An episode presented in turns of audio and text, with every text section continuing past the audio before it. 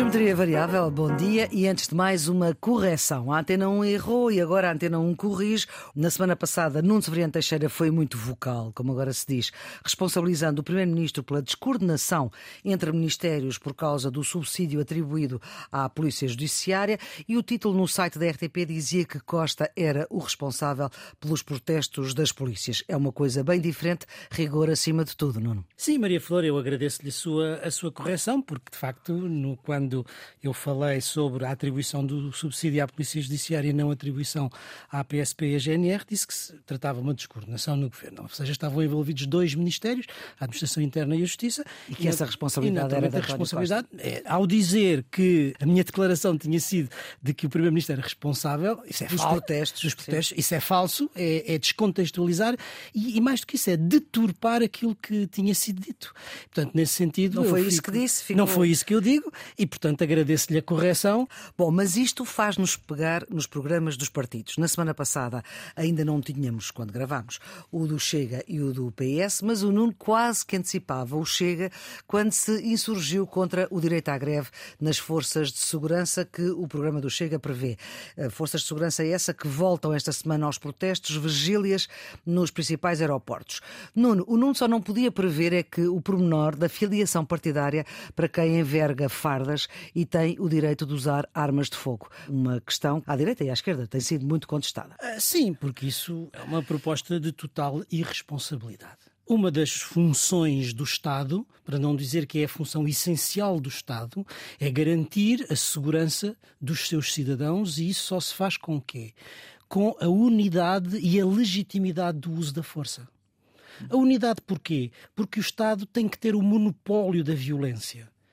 Porquê? Porque se não tiver, se houver partidos, então eh, cada um tem a sua milícia e ao acontecer isso é o princípio que as lutas sociais se transformam em guerras civis. Portanto, quer dizer, eh, esse princípio do monopólio da violência legítima é muito importante. E, em segundo lugar, a legitimidade. O Estado tem a legitimidade, a violência legítima, que é aquela que decorre do poder eleito. Isso significa que não pode haver filiação partidária de todos aqueles que, ou nas Forças Armadas ou nas Forças de Segurança, servem. E nesse sentido, eu acho que essa proposta do Dr. André Ventura é uma proposta de uma enorme irresponsabilidade e que, aliás, eu vi unanimemente condenada por todas as forças. Em relação à filiação partidária, mas não em relação à greve, porque há quem defenda a greve dentro dos limites ou com os serviços mínimos. Não é a minha opinião. Carlos, também não é a sua. Não, repare, mesmo quem defende o direito à greve eh, que tem um problema inultrapassável, é porque nas forças de segurança que existem em Portugal, no âmbito da segurança interna, existem dois corpos, a PSP e a GNR. Olha, a GNR é uma força militarizada e, portanto. Oh, oh Carlos, desculpe, não é, não é militarizada, é militar. É militar. É militar, é militar. obedece ao estatuto da condição militar. E, portanto, sob esse ponto de vista, eh, a admitir o direito à greve à PSP e não a admitir à GNR por razões evidentes, iria outra vez colocar-se a questão da igualdade de tratamento. Portanto, isso levantaria outra convulsão ou outro conflito na, na sociedade portuguesa. Agora, repare, o programa do Chega está feito para agradar a toda a gente. Quer dizer, é, Mas agrada a toda a gente? Agrada aos interlocutores. No sentido que baixa impostos e aumenta salários, não é? Nesse sentido. Sim, não. O Luís Montenegro foi, foi muito cauteloso e, e fez uma apreciação por baixo. Uhum. Alguns economistas com quem eu falei. Era 25 dizem, mil milhões, di, não é? Dizem-me que as propostas do Chega são bem mais do que os 25 mil milhões de euros que ele apontou. Mas é isto que é o problema dos partidos que não têm, de facto, a expectativa de ser governo e que, portanto, podem prometer o que quiserem sem olhar a custos e sem olhar a consequências. Se é verdade que há uma relação privilegiada do Chega com alguns dirigentes sindicais da polícia. É evidente que no programa eleitoral do Chega o que se preocupa é sorrir, contentar as pessoas que estão mais próximas do partido. E, portanto, se há ali um eleitorado potencial, independentemente de outras pessoas eh, terem uma, um juízo mais crítico sobre quer a filiação partidária, quer sobre o direito à greve, os interlocutores mais diretos eh, do partido provavelmente gostarão dessa, dessas medidas. E vamos ser claros, nestas matérias que têm a ver com o Estado, é mais fácil conquistar simpatias com o discurso demagógico porque a maior parte das pessoas não se apercebe tanto do risco que isto comporta. Se nós fizéssemos uma sondagem imediata aos portugueses se os polícias deviam ou não ter direito à greve, quem quer o direito à greve correria às urnas a dizer eu quero ter direito à greve. Uhum. E quem acha que isto não faz muito sentido, se calhar não ia às urnas. Isto é, não está tão comprometido em termos de ativismo cívico para veicular uma opinião. E, portanto, sob este ponto de vista, o que fazem os partidos radicais e os partidos populistas é, é sorrir aos seus eleitorados. É isso que nós vemos. Vamos agora então para o programa do PS. Além da crítica que o líder socialista voltou a fazer, só que desta vez como secretário-geral do PS, à ditadura, e a palavra é minha, do Ministro das Finanças nestes oito, nove anos de governação socialista, Pedro Nuno Santos a defender o SNS, a garantia do Estado para, em último recurso, segurar o crédito à habitação jovem. Das suas notas, Carlos, o que é que retira deste programa do Partido Socialista que foi apresentado com uma pré-apresentação de Fernando Medina das contas certas? Bem, os programas são muito grandes, têm muitos Sim. pontos. Aquilo que eu vejo no PS com mais enfoque são as propostas de valorização salarial e o e no quadro das pensões, mas nesta matéria do eh, Serviço Nacional de Saúde, do Sistema Nacional de Saúde, aquilo que eu vi foi um tiro no pé, porque estão de segurar os médicos eh, depois de segurar os médicos ou exigir-lhes uma um pagamento pela formação que tiveram se forem trabalhar para o privado ou se forem para outro país é primeiro uma um exercício de ignorância porque, em bom rigor, os médicos, ao fazerem o internato, já estão, de certa forma, a pagar uh, a formação que, que, lhes foi dada. E, em segundo lugar, é incorrer no incumprimento da legislação europeia. Repare, o direito de livre circulação, que garante que qualquer português pode ir para qualquer país, eh, não sendo tratado como estrangeiro, mas sendo tratado como cidadão, significa que é impossível, face ao direito europeu, que um médico português seja penalizado por ir para a Espanha, para a França, para a Alemanha ou para qualquer outro país europeu. Quer dizer, não faz nenhum sentido. Isto é, é não perceber a lógica da livre circulação na Europa. E depois, quando uh, os médicos reagiram muito mal. Pedro Sim, esta é uma Santos, ideia antiga, nem sequer é de agora, já vem de 2011 Pedro... do programa do Partido Socialista, que não conseguiu Sim, até agora pô-lo em prática. E, e, duas outras ministras socialistas tentaram, uh, sem grande Ana Jorge e Marta Ana Jorge e Marta Temido. Agora, o Maria Fulpedor, se calhar é defeito meu, mas para mim um programa eleitoral é um contrato que se estabelece entre o candidato e o eleitorado. Isto é, eu sou candidato. Neste caso eu, é o partido. Com certeza, o, o, o candidato no sentido lato da expressão. Eu apresento-me ao eleitorado e digo, eu proponho-me ser eleito com este programa, eu quero fazer isto, ok? Uhum. E, e, portanto, este conjunto de promessas, de compromissos que eu apresento, para mim tem um grande valor, porque é sob este, na base deste contrato, que a relação de confiança que se estabelece. Olha, o que aconteceu quando esta medida começou a ser eh, muito criticada? Pedro Nuno Santos veio logo no dia a seguir dizer. Dizer que ia negociar. Não, não, dizer que era apenas uma possibilidade. Quer dizer, é uma coisa fantástica. Não, não, não, não. No dia a seguir a apresentar o programa, que isto foi em 24 horas, veio logo dizer: não, isto é uma mera possibilidade como se isto fosse um teste de aceitação. Os estudos de opinião fazem que há sondagens qualitativas e sondagens quantitativas. Uhum. As sondagens qualitativas designa-se geralmente por focos grupo. Uh, Juntam-se 9, 10 pessoas à volta da mesa e faz-se um teste, lança-se uma medida para ver qual é a reação das pessoas. Dá a ideia que o programa eleitoral do Partido Socialista é uma espécie de grande focos grupo. Lançam medidas para o ar uhum. para ver a reação das pessoas e quando as pessoas dizem isto não vale a pena, ou é mau, ou é errado, dizem ah, não, não, não. O que aí está é só avaliar a possibilidade. Olha, por amor de Deus, isto não é sério é no exercício da democracia e no exercício de uma campanha eleitoral. Não, não. Vamos lá ver. Eu creio que há aqui dois níveis de, na discussão. O primeiro é um, é um, nível de natureza geral e que tem a ver com a orientação ideológica de cada um dos partidos ou de cada uma das pessoas. No caso do Partido Socialista, há uma ideia de que o Serviço Nacional de Saúde é um valor fundamental da democracia portuguesa. Na minha opinião, é e deve ser preservado. E nesse sentido. Mas estamos todos de acordo. Certo? Sim, mas há quem entenda, pelo contrário, também ideologicamente, que não é tão importante e que os aspectos de medicina privada deve ter também o seu lugar, e eu entendo que deve ter lugar. Certeza, o problema é como é que se faz essa complementaridade uhum. sem prejudicar o Serviço Nacional de Saúde.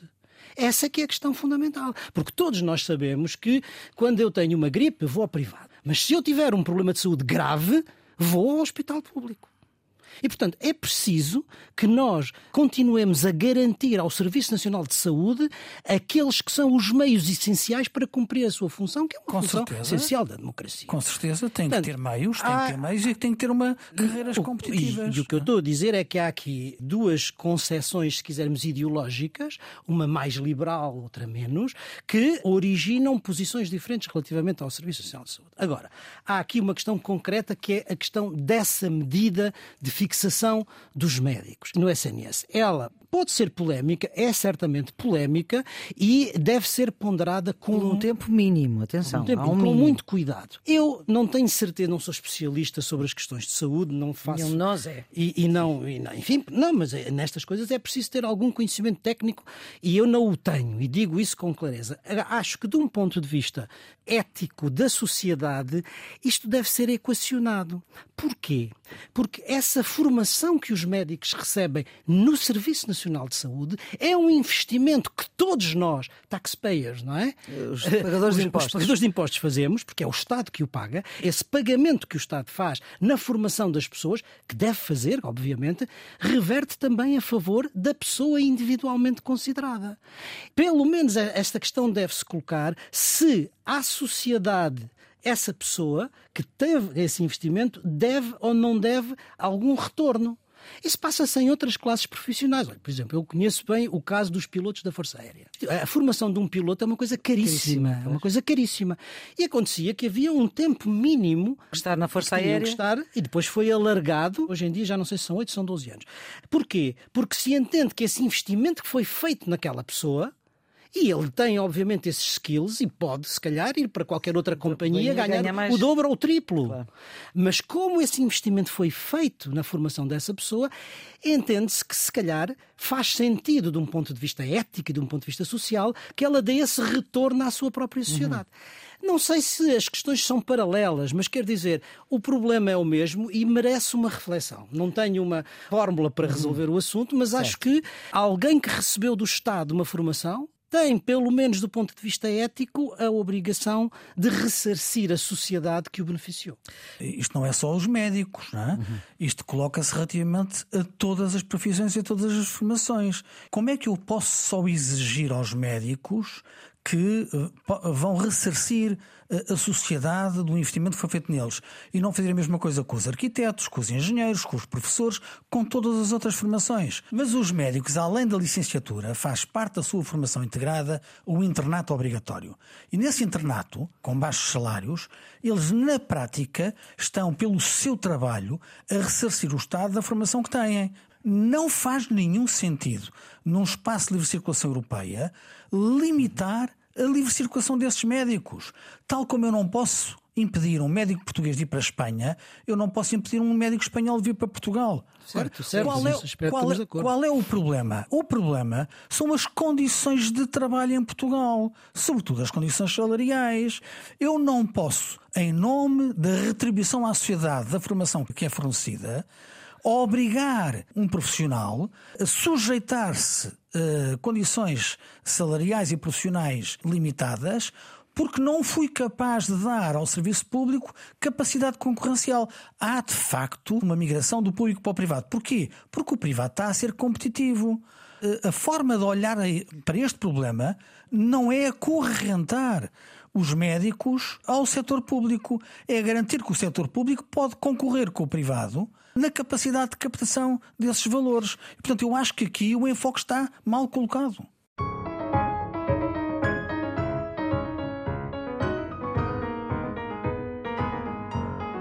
Vamos agora seguir para a análise global dos debates. Até agora já levamos uma semana, um pouco mais. O inquietante contexto mundial, quase nem vê-lo. Muita insistência na governabilidade a um mês de eleições. E agora, de novo, esta bomba que veio da Madeira. O juiz de instrução, depois da detenção de três cidadãos durante três semanas para inquéritos e averiguações, diz que não há quaisquer indícios de crimes cometidos por antigo presidente da Câmara do Funchal e dois empresários. Temos Miguel Albuquerque Buquerque em funções como Presidente do Governo Regional em gestão, apesar de estar de missionário. Ele foi eleito a 24 de setembro, há cinco meses, mais ou menos. A situação similar à de António Costa na República, eleito há dois anos. E agora, esta sexta-feira, Marcelo Rebelo de Sousa, o Presidente, vai receber Irineu Barreto, o representante da República na Madeira, e vão falar de quê? De dissolução da Assembleia Regional, de novas eleições. Já se ouvem vozes de vários quadrantes a dizer que ninguém se devia ter demitido tão cedo. Nuno. De tudo aquilo que disse, o que mais me impressionou negativamente foi o facto de três cidadãos portugueses estarem detidos durante 21 dias sem. Em salas preparadas para se estar dois dias? Sem que depois, no fim, houvesse nenhuma uh, medida que. Isto não está resolvido, não é? Porque há o Ministério Público a recorrer. Com certeza, há o Ministério Público a recorrer, mas uh, o facto de estarem 21 dias detidos não, hum. não tem a ver com. Nos Estados Unidos isso dava uma fortuna. pois exato. Eh, não, mas há aqui qualquer coisa do, no Estado de Direito que não está a funcionar e que é preciso, obviamente, que seja olhado com muito cuidado. E o resultado final desta. final, quer dizer, nesta fase, de não haver acusados, de não haver indícios sequer de corrupção, é um pouco aquilo que é um remake daquilo que já tinha acontecido na, na, na República, com a Operação Influencer, embora haja aqui pequenas diferenças. Eh, nem António Costa é erguido e os outros são. É um padrão que se vem desenvolver eu acho que há que haver aqui uma reflexão muito séria sobre a justiça e, em particular, sobre o Ministério Público, mas não é agora o, caso de, de, o falarmos. Em relação às consequências políticas que daqui advêm, não sabemos neste momento o que é que vai acontecer. Agora, o que é muito difícil ao Presidente da República, depois de ter tomado a, a decisão de dissolver a Assembleia da República, ter um outro padrão na região autónoma da Madeira, ainda que haja pequenas diferenças, mas no essencial as duas situações são paralelas. Carlos, se fosse Presidente da República e recebesse Irineu Barreto, o que é que lhe iria dizer com este contexto? Eu acho que no que aconteceu na Madeira, o que nós vimos foi uma operação com muitos recursos, com dois aviões da Força Aérea, com muitos agentes, eh, que levou a um terremoto político na Madeira, levou à demissão do Presidente da Câmara do Funchal e do Presidente do Governo Regional, e eh, passado três semanas de detenção levou o juiz de instrução a considerar que não havia indícios que justificassem a detenção e obrigou eh, à libertação imediata. Politicamente, agora há uma de duas eh, soluções. Ou há a constituição de um novo governo, porque há uma maioria estável na Assembleia Legislativa Regional, portanto, os partidos que a constituem. Estável com o PAN. Podem constituir um novo executivo, ou há quando os prazos o permitirem, de março. a possibilidade do Presidente da República dissolver a Assembleia Legislativa Regional. Eu não creio que faça nenhum sentido antes da data. Falta mais de um mês, faltam quase dois meses. Hum. Estar a pré-anunciar uma decisão, portanto, o Presidente da República seguramente que não o vai fazer, e, portanto, nós estarmos a esgrimir argumentos para dizer que o Presidente da República daqui a dois meses pode, deve fazer uma coisa ou deve fazer outra, uhum. não me parece nada razoável. Até porque, como eu sustentei e mantenho, com esta o decisão... o exercício excepcional destes poderes depende da avaliação das circunstâncias à data. O cenário político na Madeira daqui a dois meses pode ser, pode ser bem diferente daquilo que nós temos hoje. Então vamos aos debates. E, portanto, qualquer exercício de antecipação corre o risco de ser claramente prematuro. Aliás, este assunto já passou pelo debate, pelo último, entre Pedro Nuno Santos e André Ventura. Nuno. Bem, os debates são tantos, estão variados, a horas estão diferentes, em televisões estão diferentes, que é muito difícil ver Tem todos os debates. Para trás. E eu tenho, não, eu tenho que dizer que não, que não vi todos os debates, certo. mas vi, vi alguns. vi alguns. Em relação à forma, eu acho que este modelo de debates relativamente curtos tem vantagens e inconvenientes. A vantagem é que, sendo curto, o tempo é, é limitado e, portanto, não ultrapassa o tempo de atenção expectável de, de toda a gente. É possível ver sem desligar ou fazer zapping. Portanto, desse ponto de vista, este modelo curto tem, tem vantagens. Qual é a desvantagem? A desvantagem é que, sendo muito curto, não permite aprofundar muitos temas e a consequência é que a dimensão performativa dos atores sobrepõe-se à dimensão boxe, é? substantiva. Exatamente. Quem deu mais murros, Ou quem seja, foi ao chão. Quem é que conseguiu dar, eh, entalar o outro, quem é que conseguiu fazer uma estocada, etc. Portanto, esse aspecto performativo acaba por ser mais importante que o aspecto substantivo, ou seja, que o debate das ideias. Certo. E isso não é propriamente eh, muito esclarecedor relativamente àquilo que os eleitores querem, que é saber enfim, o que é que propõem para poderem ter um voto consciente. Bom, Dito isto, tive impressões positivas e negativas relativamente aos, aos, diferentes candidatos e o negativo ou o positivo depende das expectativas que nós tínhamos desses candidatos. Negativamente, quem é que eh, me impressionou? André Ventura. Porquê? Porque André Ventura é um bom tribuno, tecnicamente é um bom tribuno, fala bem, fala com entusiasmo, como todos os demagogos, sabe apelar às emoções das, enfim, das pessoas. E neste debate, nos três ou quatro que eu vi com André Vitor, ele não conseguiu vencer nenhum dos debates. Ficou abaixo da minha expectativa, que era que ele ia ter uma performance elevada. Quem é que me impressionou positivamente? Talvez porque eu não tivesse muito bem informado, mas Inês Souza Real impressionou-me muito positivamente, bem preparada, embora sempre com aquela cassete de que uma só deputada fez aprovar 12 e a Ventura com 12-0. 12-0, uhum.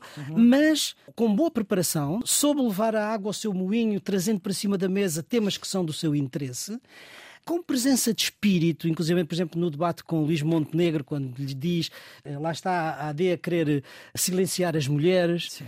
com presença de espírito, é? nesse sentido. E, portanto, eu acho que ela foi, eh, para mim, eh, positiva. Depois, acho que os dois candidatos mais importantes nestas, nestas eleições, ou seja, Luís Montenegro e Pedro Nuno Santos, estiveram à altura daquilo que é. Os... Eu fiquei bem impressionado com qualquer dos dois, independentemente agora do acordo, de estarem em acordo ou desacordo claro. ideológico, mas pareceu-me que estiveram bem os dois candidatos. Agora, a questão central para mim é a seguinte.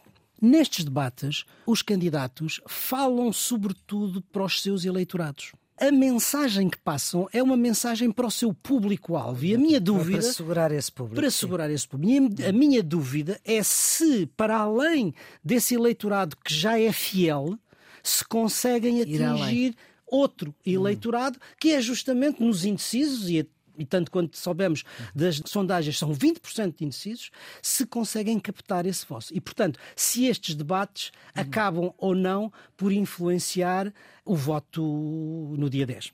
Carlos, os altos e os baixos dos debates. Seguindo a, a grelha do Nuno, primeiro sobre o modelo, eu concordo muito com o que ele disse. Eu acho que a duração permite, para não haja cansaço, e o alto nível de eh, visualizações eh, dos debates eh, é prova disso. De facto, em debates de meia hora, o tempo que cada protagonista tem são 13 minutos, 12 minutos.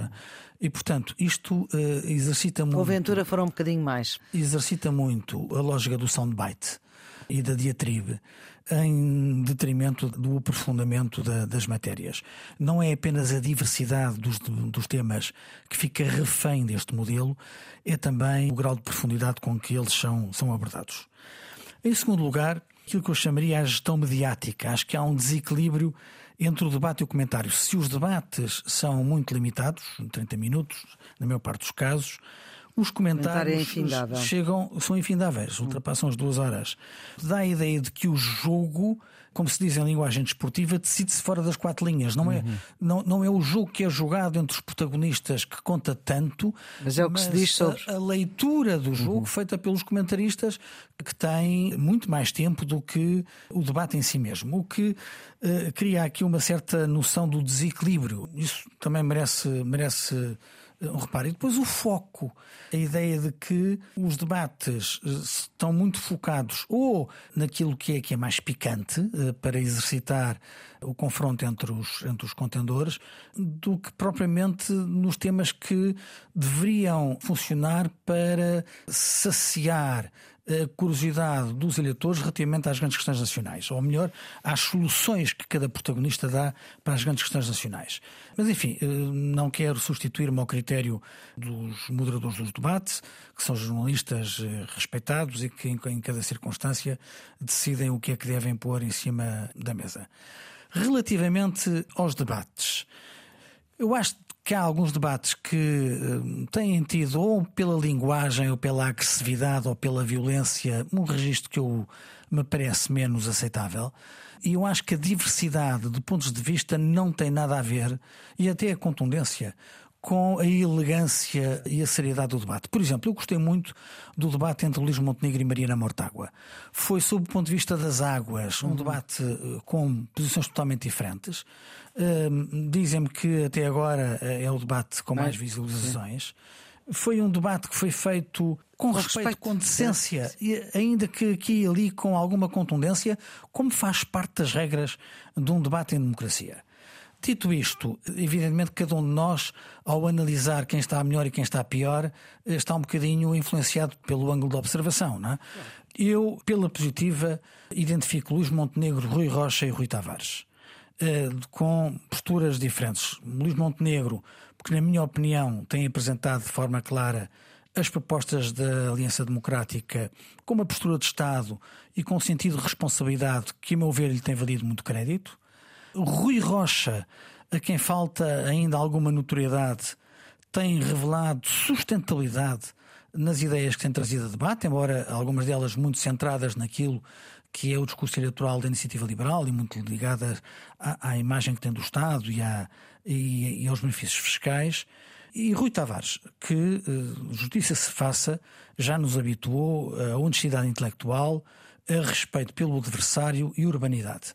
Portanto, se eu tivesse que identificar dos diversos protagonistas, três pela positiva seriam claramente Luís Montenegro, Rui Rocha e Rui Tavares. Eu há pouco, quando fiz a minha apreciação, disse que aqueles que me surpreenderam positiva e negativamente. Isso tinha a ver com a expectativa anterior.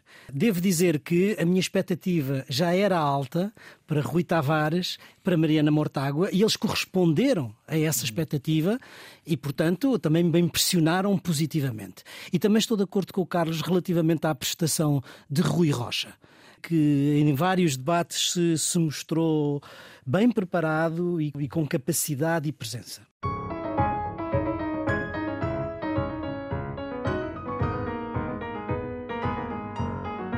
Geometria Variável com Nuno Severino Teixeira, antigo Ministro da Defesa e da Administração Interna do Governos do Partido Socialista, professor catedrático e presidente do IPRI, Instituto Português de Relações Internacionais da Universidade Nova de Lisboa, e Carlos Coelho, antigo Secretário de Estado da Educação, eurodeputado do PSD e presidente da plataforma pluripartidária Nossa Europa. Vamos então deixar a nossa política caseira quase em alvoroço em todo o lado. O governo dos Açores, lembro, ainda não está resolvido. Vamos para o resto do mundo que inquieta e está inquietante, agora com Donald Trump hum, cada vez mais perto de ser candidato às eleições de novembro de 2024, a ameaçar todos os países da NATO de uma guerra iminente. Quem não paga os 2% leva. Isto é para levar a sério, Nuno? É. Na minha perspectiva, é. O Donald Trump é um delinquente. Todos o sabemos. E, mais uma vez, demonstra essa sua qualidade. Vamos lá ver, ele tem uma concepção transacional das relações internacionais. E, em particular, tem uma relação transacional da NATO. Ele não percebe que nem tudo na vida é um negócio, nem tudo na vida é redutível haver, a dinheiro, não é? não é? E que uma aliança se baseia num valor imaterial que é a confiança entre os aliados. E, sobretudo, sobretudo o artigo 5 da NATO, que é o artigo sobre a defesa mútua, sobre o auxílio mútuo na defesa coletiva, o auxílio mútuo não é que os outros aliados pagam quantitativamente em dinheiro a despesa para gastam, defender não? É? o outro. Sim. Não, para defender o outro. Uhum. E, portanto, esperando que o outro pague igual valor quantitativo em dinheiro quando ele precisar. Não é isso. O que funda uma aliança, uma aliança multilateral, é essa confiança de que nós sabemos que no dia em que precisarmos, o nosso aliado nos ajuda, seja em que condições for. Ora bem, isto significa o quê? Significa que ao tornar transacionável a aliança enfraquece. Enfraquece porque quebra a confiança. Os europeus deixam de ter confiança, e se calhar com razão, não é verdade, uhum. de que eh, serão defendidos e que o artigo 5 será cumprido. Isto é o lado mau das afirmações de Donald Trump. O lado bom é que pode servir para alertar os europeus de que têm que tomar a sério as questões da sua defesa.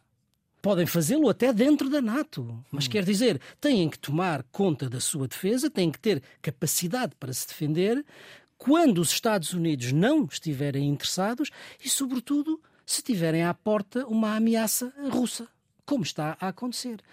Em certo sentido, Maria Flor, os europeus já começaram a fazer isso. O ano 2023 houve um aumento enorme das contribuições, vários Estados até aqui apenas 11 cumpriam os 2%. Uhum. Hoje são 18. Há uns que até ultrapassam. Há uns é? sim, a Polónia tem 3,9%, uhum. a Alemanha, que é muito importante, porque 2% do PIB da Alemanha é muitíssimo, não é? Uhum. Infelizmente, Portugal era daqueles que, se cumprisse esta tese de Donald Trump, seria atacado pela Rússia. Portanto, talvez valesse a pena que o nosso governo pensasse a, também, é? sério, é? pensasse a sério em cumprir os 2% há, há, alertas eh, sobre, sobre esta matéria. Quer dizer, os serviços secretos estónios informaram recentemente que a Rússia está a preparar-se para um confronto direto, para atacar diretamente a NATO no prazo de 10 anos. E talvez nós, sabendo que as questões da defesa demoram tempo a ser preparadas, nos devêssemos eh, preparar e levar tudo isto a sério. Carlos. O artigo 5 do tratado que criou a NATO, do Tratado de Washington, eh, é um bocado um por todos, todos por um. Isto é, hum. se houver ataque a um Estado-membro, todos se sentem atacados e todos reagem. E esta garantia da defesa coletiva deu a paz aos Estados da NATO durante estes 70 anos. O Tratado de Washington é de 1949, mais de 70 anos não houve nenhum ataque a um Estado NATO. E isso é a prova de que o Pacto de Defesa funcionou. Quando Trump diz que não apenas não honra esse uh, tratado. Mas como até incentiva a Rússia a atacar um aliado porque está abaixo dos 2% de contribuição para a defesa, ele na prática está a dar cabo da NATO. E não sou eu que o digo, nem nós. É o próprio Presidente dos Estados Unidos da América, Joe Biden, afirmou que Donald Trump olha para a aliança como um fardo cito, quando ele olha para a NATO, não vê uma aliança que protege a América e o mundo, vê como um fardo. E aquilo que o Nuno estava a dizer, de forma muito apropriada, sobre a natureza transacional da política externa de, de Trump, quando Trump está a dizer que os Estados europeus têm de investir mais em defesa, não é porque ele considera que coletivamente isso reforça a nossa segurança. É porque, como os Estados Unidos são, no mundo ocidental, o principal fornecedor de material militar, mais investimento na defesa significa mais compras nos Estados Unidos. E, portanto, eh, dizer aos europeus os senhores têm de aumentar o vosso investimento em defesa é ver os cifrões nos olhos de Donald Trump a pensar em quanto é que a indústria militar e sofisticada norte-americana vai ganhar, quantos postos de trabalho é que vai criar em solo americano. Portanto, é esta a lógica mercantilista de Donald Trump. Portanto, sob esse ponto de vista, há uma ameaça real. Se Trump ganhar as eleições, há uma ameaça real de eh, a relação com os aliados mudar completamente. E eu concordo com aquilo que eu não disse. Isto, como tudo na vida, há riscos e há oportunidades.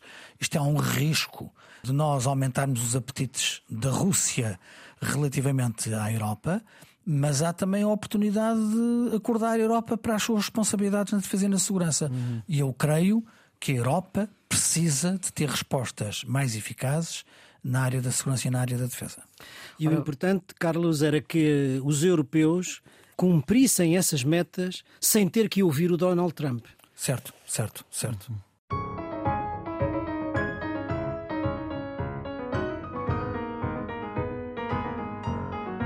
Estamos quase a evocar os dois anos da guerra na Ucrânia e tivemos o jornalista preferido de Trump a entrevistar Putin durante duas horas, das quais Putin agora se queixa que ele não fez as perguntas difíceis e agora, numa entrevista à televisão russa, vem dizer que prefere Biden a Trump porque Biden é da velha guarda.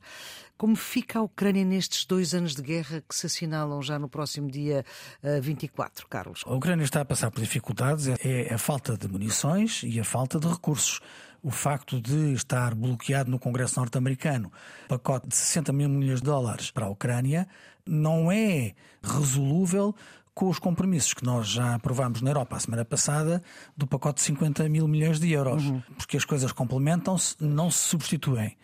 Agora, curiosamente, este frete que Tucker Carlson faz a Putin, jornalista. ex-jornalista, ex-jornalista, ele neste momento não é jornalista de nada, é um amigo de Trump, era o, o responsável da, da Fox, News Fox antes de ter News. sido despedido da Fox News.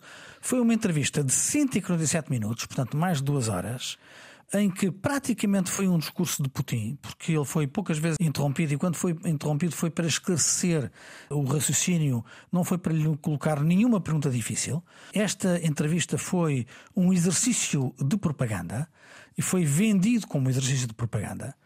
Foi sobretudo a oportunidade para Putin passar mensagens para o público norte-americano. Quer dizer, é- foi claramente um veículo de propaganda do Moscovo, do Kremlin, para o público norte-americano. Mas depois veio queixar-se que ele não fez perguntas difíceis, é genial. É genial que ele não deu também espaço a nenhuma pergunta e no final é Putin que interrompe a entrevista, não é o entrevistador. Putin vira-se para, o- para o Isso é entrevistador o sonho de todos os políticos, que é dominarem as entrevistas, não é? Exato. Vira-se para ele e pergunta: então, eh, já esclarecemos tudo, não é? Eh, e o outro diz: sim, senhor Presidente, já esclarecemos tudo. Foi um, um- um número, um número fantástico. é? Muito bem. Agora, o que é que é notável na entrevista de Putin? Primeiro é a afirmação que Putin não se vai render. Ele nunca admite que está satisfeito com a quantidade de terreno conquistado até o momento. Eh, Diz várias vezes que o seu objetivo é a desnazificação da Ucrânia. Eh, Nós sabemos que para Putin qualquer um que se é, oponha a si é, é nazi, né? E portanto eh, esta é a única mensagem consistente ao longo de todo, toda a entrevista. Segundo, a ideia de que hum, não é ele que não quer a paz. é- são sempre os outros. O- mas ele não, não, não explicita em que condições é que estaria eh, disponível para fazer um acordo de paz. Em terceiro lugar, ele diz durante a entrevista com eh, Tucker Carlson, eh, diz que o candidato dele preferido às eleições americanas é Donald Trump. Pois, mas a Rússia já diz diferente, pelos vistos. porque alguém na assessoria da imprensa deve ter dito que isto não é exatamente o melhor para o público norte-americano, não é? E ele agora quer corrigir o tiro, não é? Mas eu acho que ele foi sincero. Aliás, não Foi foi. sincero americano. Sim, sim, não foi Tucker Carlson que pegou no nome de Trump. Foi Putin que meteu um bocadinho a trouxe a mata-cavalos, o nome do, do presidente norte-americano. E, portanto, aquilo que parece evidente eh, desta entrevista é que Putin continua convencido que pode influenciar as eleições norte-americanas. Como já o fez no passado. No passado terá feito através da net, como influenciou eleições europeias com fluxos financeiros. Não sei exatamente quais são todos os instrumentos que o Kremlin tem para tentar influenciar as eleições norte-americanas. Mas esta peça de propaganda foi claramente uma tentativa do Kremlin de influenciar as eleições norte-americanas. Não tenho dúvidas disso. Não, também não tenho dúvidas.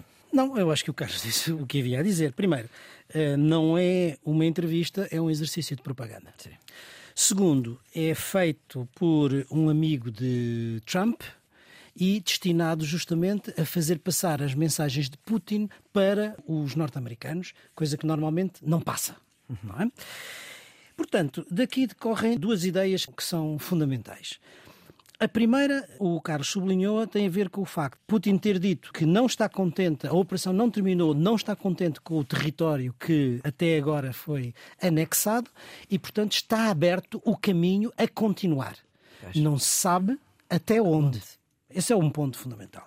E o segundo tem a ver com a política interna norte-americana, que é justamente o, enfim, a ideia que decorre daqui de que ele continua, tal como aconteceu nas eleições anteriores, provavelmente agora com outra metodologia, a procurar influenciar o eleitorado eh, norte-americano. E a manipular essas eleições. Ora bem, Para lá disto tudo, esta semana soubemos, através do coordenador para as situações de emergência da Unicef, a situação gravíssima das crianças na Ucrânia. Mais de 3, 3 milhões de crianças necessitam de assistência continuada. O apelo da Unicef é gritante, diz que as crianças enfrentam perturbações físicas e mentais. Desde o conflito, em média, as crianças passaram entre 2.800 horas a 4.800 horas nos abrigos antiaéreos.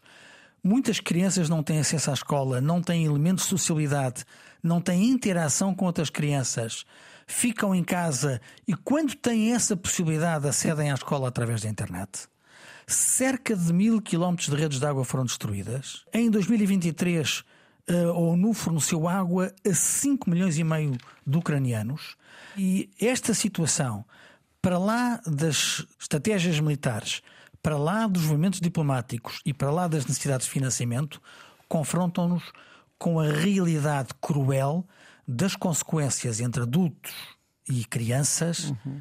na Ucrânia sujeita à agressão russa. Fechamos esta conversa com Gaza, a continuar a ser o espelho da incapacidade de obrigar Israel a parar. Há tentativas que não surtem efeito e a intransigência de Netanyahu não, não para, não? Parece que eh, entramos numa nova fase do conflito em Gaza, depois do anúncio da intenção de Netanyahu de fazer uma operação terrestre em larga escala naquilo que ele chama o último reduto do Hamas, que é a zona mais a sul da faixa de Gaza, junto a Rafah. Ele diz que aí se juntam ainda, digamos, os operacionais que estão em funções no Hamas, informações dos serviços secretos, cerca de dois terços desses operacionais estarão ainda em atividade e, portanto, segundo Netanyahu, a única forma é fazer uma operação em grande escala.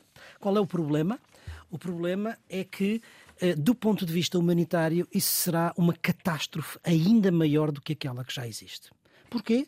Por uma razão simples, Maria Flor, porque as populações civis foram sendo deslocadas progressivamente para sul e estão neste momento junto à fronteira sul com o Egito. O Borrell perguntava quando é que é Netanyahu é queria que as pessoas fossem para a Lua. Para nós termos uma ideia, viviam nessa zona, antes do dia 7 de outubro, 280 mil pessoas. Hum. Hoje vivem nessa mesma zona 1 milhão e 400 mil pessoas. E desses, segundo a Unicef, 600 mil crianças. E a densidade média dessa zona é de 22.200 pessoas por quilómetro quadrado. Mas é isto é, isto é uma, uma densidade superior, por exemplo, à de Bombaim, para as hum. pessoas terem, terem a noção. E a questão é, se essa operação terrestre se fizer, vai obviamente afetar os civis, para onde é que os civis podem ir? Para onde é que estes refugiados se podem refugiar? Podem atravessar e ir para o Egito, que já disse que não recebe. Uhum. Podem atravessar e ir para Israel, que também não os recebe. Só se forem para o mar e se afogarem no mar Mediterrâneo. Não há outra solução. Uh, isto é de facto uma situação muito, muito, muito complicada, sendo que Netanyahu uh, está a fazer isto. É uma interpretação, uh, vale o que vale, hum. mas está a continuar a guerra para continuar a, o, poder. o poder. Apesar de tudo, ele está a ficar bastante mais isolado. Tanto quanto se sabe, Benny Gantz o seu opositor não está de acordo com esta. E o próprio presidente Biden já disse que, se houvesse um ataque, teria que haver soluções de recuo e de proteção para os civis. Ainda assim, é um passo para Biden, mas ainda é pouco para conter Netanyahu. Carlos? Eh, as declarações de Netanyahu são eh, arrepiantes. Eh, ele disse que não há outra solução senão uma vitória completa e final e depois eh, explicita, eh, dizendo que a vitória total em Gaza é possível dentro de meses. Ele quer arrastar isto durante meses. E eh, quando a comunidade internacional sublinha, incluindo com os americanos e com os, e com os britânicos, que é necessário uma solução negociada de dois Estados, Netanyahu veio dizer esta semana de forma clarinha que com este governo não, nunca vai haver um Estado palestiniano. Ou seja, o discurso radical de Netanyahu é exatamente o mesmo do Hamas. O Hamas não reconhece o direito de Israel de ter um Estado. E Israel, com Netanyahu, não reconhece aos palestinianos terem um Estado. E, portanto, quando duas forças radicais se deixam colocar numa posição de não reconhecer o adversário, isto é, é a guerra, é a guerra eterna. Não haveria problema nenhum se isto fosse feito num ringue e estivessem apenas eh, os dois principais beligerantes a dar um resumo no outro. Agora, o problema, como o sublinhou, é que neste momento nós temos um milhão e meio de palestinianos que não têm para fugir. E a Lua e, portanto, não é, não e, é portanto, Eles neste momento são reféns. Uhum. São reféns sob o ponto de vista da fome, porque uh, Israel aumentou o controle sobre a ajuda humanitária e neste momento há, há fome. António Guterres, que está já da ONU, revelou esta semana que das situações mais graves de fome no mundo, quatro em cada cinco são palestinianos. É? E não existe nenhuma capacidade de as pessoas fugirem, seja para onde for. Mesmo aquilo que está cautelado no direito humanitário, que é a proteção dos hospitais, esta semana viu-se mais um hospital invadido pelas forças Sim, israelitas. israelitas. Isto é uma situação insustentável. É uma situação insustentável. E arrepia ver os israelitas uh, a fazerem isto. Quer dizer, todos aqueles que cresceram com uma simpatia por Israel uh, e pela noção de que era um povo vítima da perseguição, uh, vê-lo agora na posição de algoz sem nenhum respeito pelas vítimas civis inocentes, é sinceramente arrepiante.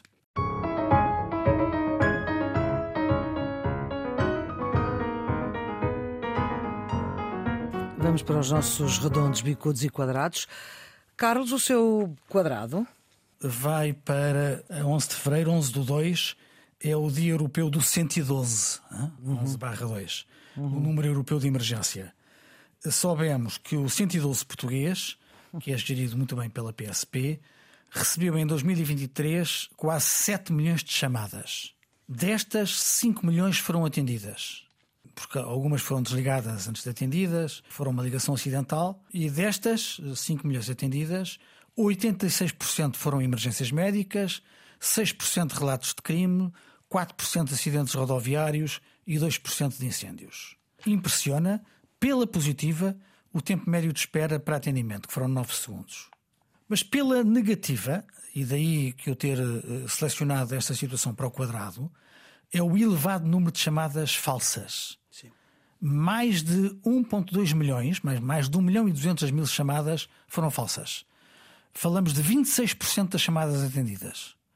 É importante ter presente que o tempo gasto nestas chamadas e na resposta a situações falsas é tempo que podia estar empregue em verdadeiras emergências, pelo que ainda temos um caminho pela frente no que diz respeito à melhoria da literacia de emergência dos portugueses. Nuno. O meu quadrado vai para o euroceticismo crescente no mundo rural. Num estudo recentemente publicado que relaciona a geografia do descontentamento social em áreas rurais, os resultados não são, apesar de tudo, maus para Portugal.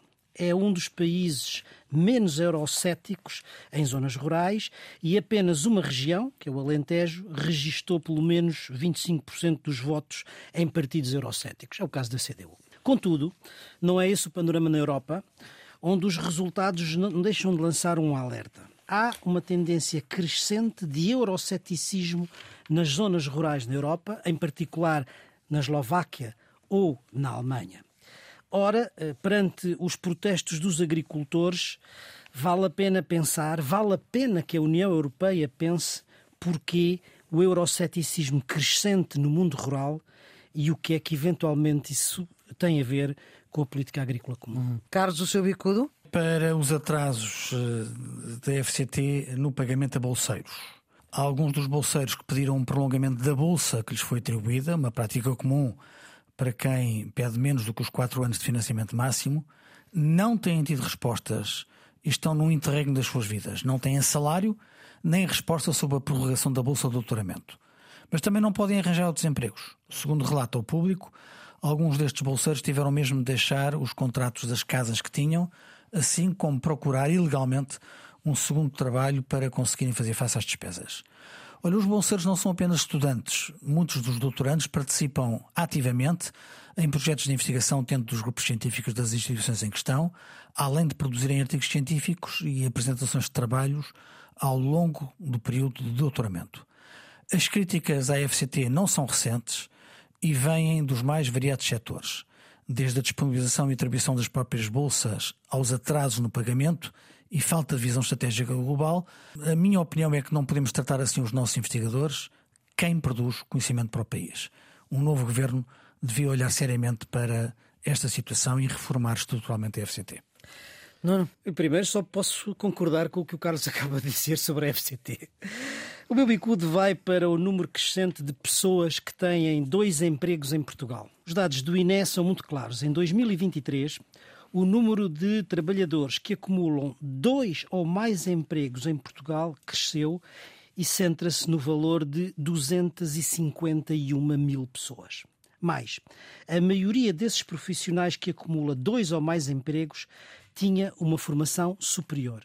141.900 trabalhadores. E não é porque os portugueses não queiram tempo para lazer ou para estar com a família, é porque o salário que têm não, não chega. chega para fazer face às despesas fixas mensais que têm num cenário que é de inflação e ainda de juros dos empréstimos elevados, esta é uma situação muito preocupante. Sr. Redondo, Carlos. Vai para Diogo Ribeiro, o ouro do Diogo Ribeiro nos Mundiais de Natação. O jovem nadador português de Coimbra alcançou a medalha de ouro na distância mais curta, 50 metros, mas no estilo mais difícil, mariposa, hum. nos Mundiais de Doha, no Catar. Foi a primeira vez que o nosso hino nacional foi ouvido nesta prova depois de, no ano passado, Diogo Ribeiro ter alcançado a prata. Este nosso nadador é um exemplo de superação e de dedicação. Nada desde os 4 anos e aos 20 alcança o topo mundial com os Jogos Olímpicos de Paris à porta. Num país que muitas vezes está demasiado concentrado no futebol, esta conquista é notável uhum. e recorda-nos não apenas o valor do desporto, mas também a importância de apoiar os nossos atletas nas outras modalidades. Uhum. Ainda por cima é uma coisa, ele partiu mal, mas acabou sim, bem. Sim, sim, exatamente. Que nem sempre é possível. Nuno. Não Sobretudo uma prova tão curta, não é? Exatamente, 50 metros é incrível. Não combinei com o Carlos, mas o meu redondo é precisamente Ora. o Diogo Ribeiro, nadador do Benfica, que conquistou a medalha de ouro nos 50 metros mariposa com 22 segundos e 97 Sete. centésimos. O dia histórico para a natação portuguesa e o primeiro título mundial. Vão os meus parabéns para o Diogo Ribeiro, mas também para a Angélica André, que conquistou o bronze na prova dos 10 quilómetros em águas abertas, tornando-se a primeira mulher portuguesa a ganhar uma medalha em campeonatos mundiais de natação. Eu que fui na minha juventude, nadador de competição. Uhum. é uma grande vitória da natação portuguesa que eu queria aqui saudar. Ora bem, e pistas para fim de semana, Carlos, a sua? Bem, esta semana eh, assinalam-se 15 anos da criação da Fundação Francisco Manuel dos Santos. Ao longo da última década e meia, a Fundação criou a Pordata, uma base de dados com informação de dezenas de entidades oficiais nacionais e internacionais, que conta com mais de 2.200 indicadores estatísticos, publicou 75 estudos, 260 livros sobre a realidade portuguesa. Estes livros de pequena dimensão, mas muita informação, levam aos portugueses informação objetiva e opinião de qualidade sobre a realidade do país. Até hoje já venderam mais de 2 milhões de livros de 650 autores diferentes. Pensar o país, a Europa, o mundo, a cultura e a ciência em debates, já foram mais de 320 conferências e debates.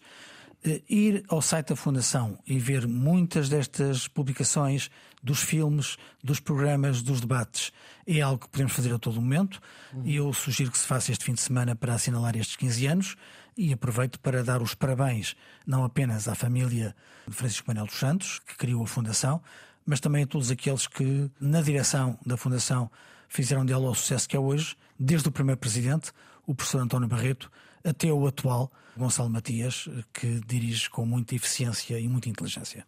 A minha pista vai para a leitura e vai para um livro eh, de Augusto Santos Silva chamado Ligar. Foi publicado no final de 2023 pela editora Tinta da China e é uma excelente reflexão sobre a política externa portuguesa entre 2015 e 2022 eu acho que ele é tão mais pertinente quanto, com duas guerras a correr no mundo, com todas as suas consequências, nos debates eleitorais é como se nada disso existisse e mesmo nos programas, tanto quanto eu vi, não passa de uma nota. Quase uma nota de rodapé. É este o ponto final nesta edição de Geometria Variável para a Antena 1, RDP Internacional e em podcast na íntegra com Nuno Severiano Teixeira e Carlos Coelho. São os residentes fixos deste programa de análise daquilo que de mais importante queremos reter da semana que passou. A produção é de Ana Fernandes, os cuidados de gravação de João Carrasco com Henrique Lobo de Carvalho, a edição de Maria Flor Pedroso. Tenham uma boa semana.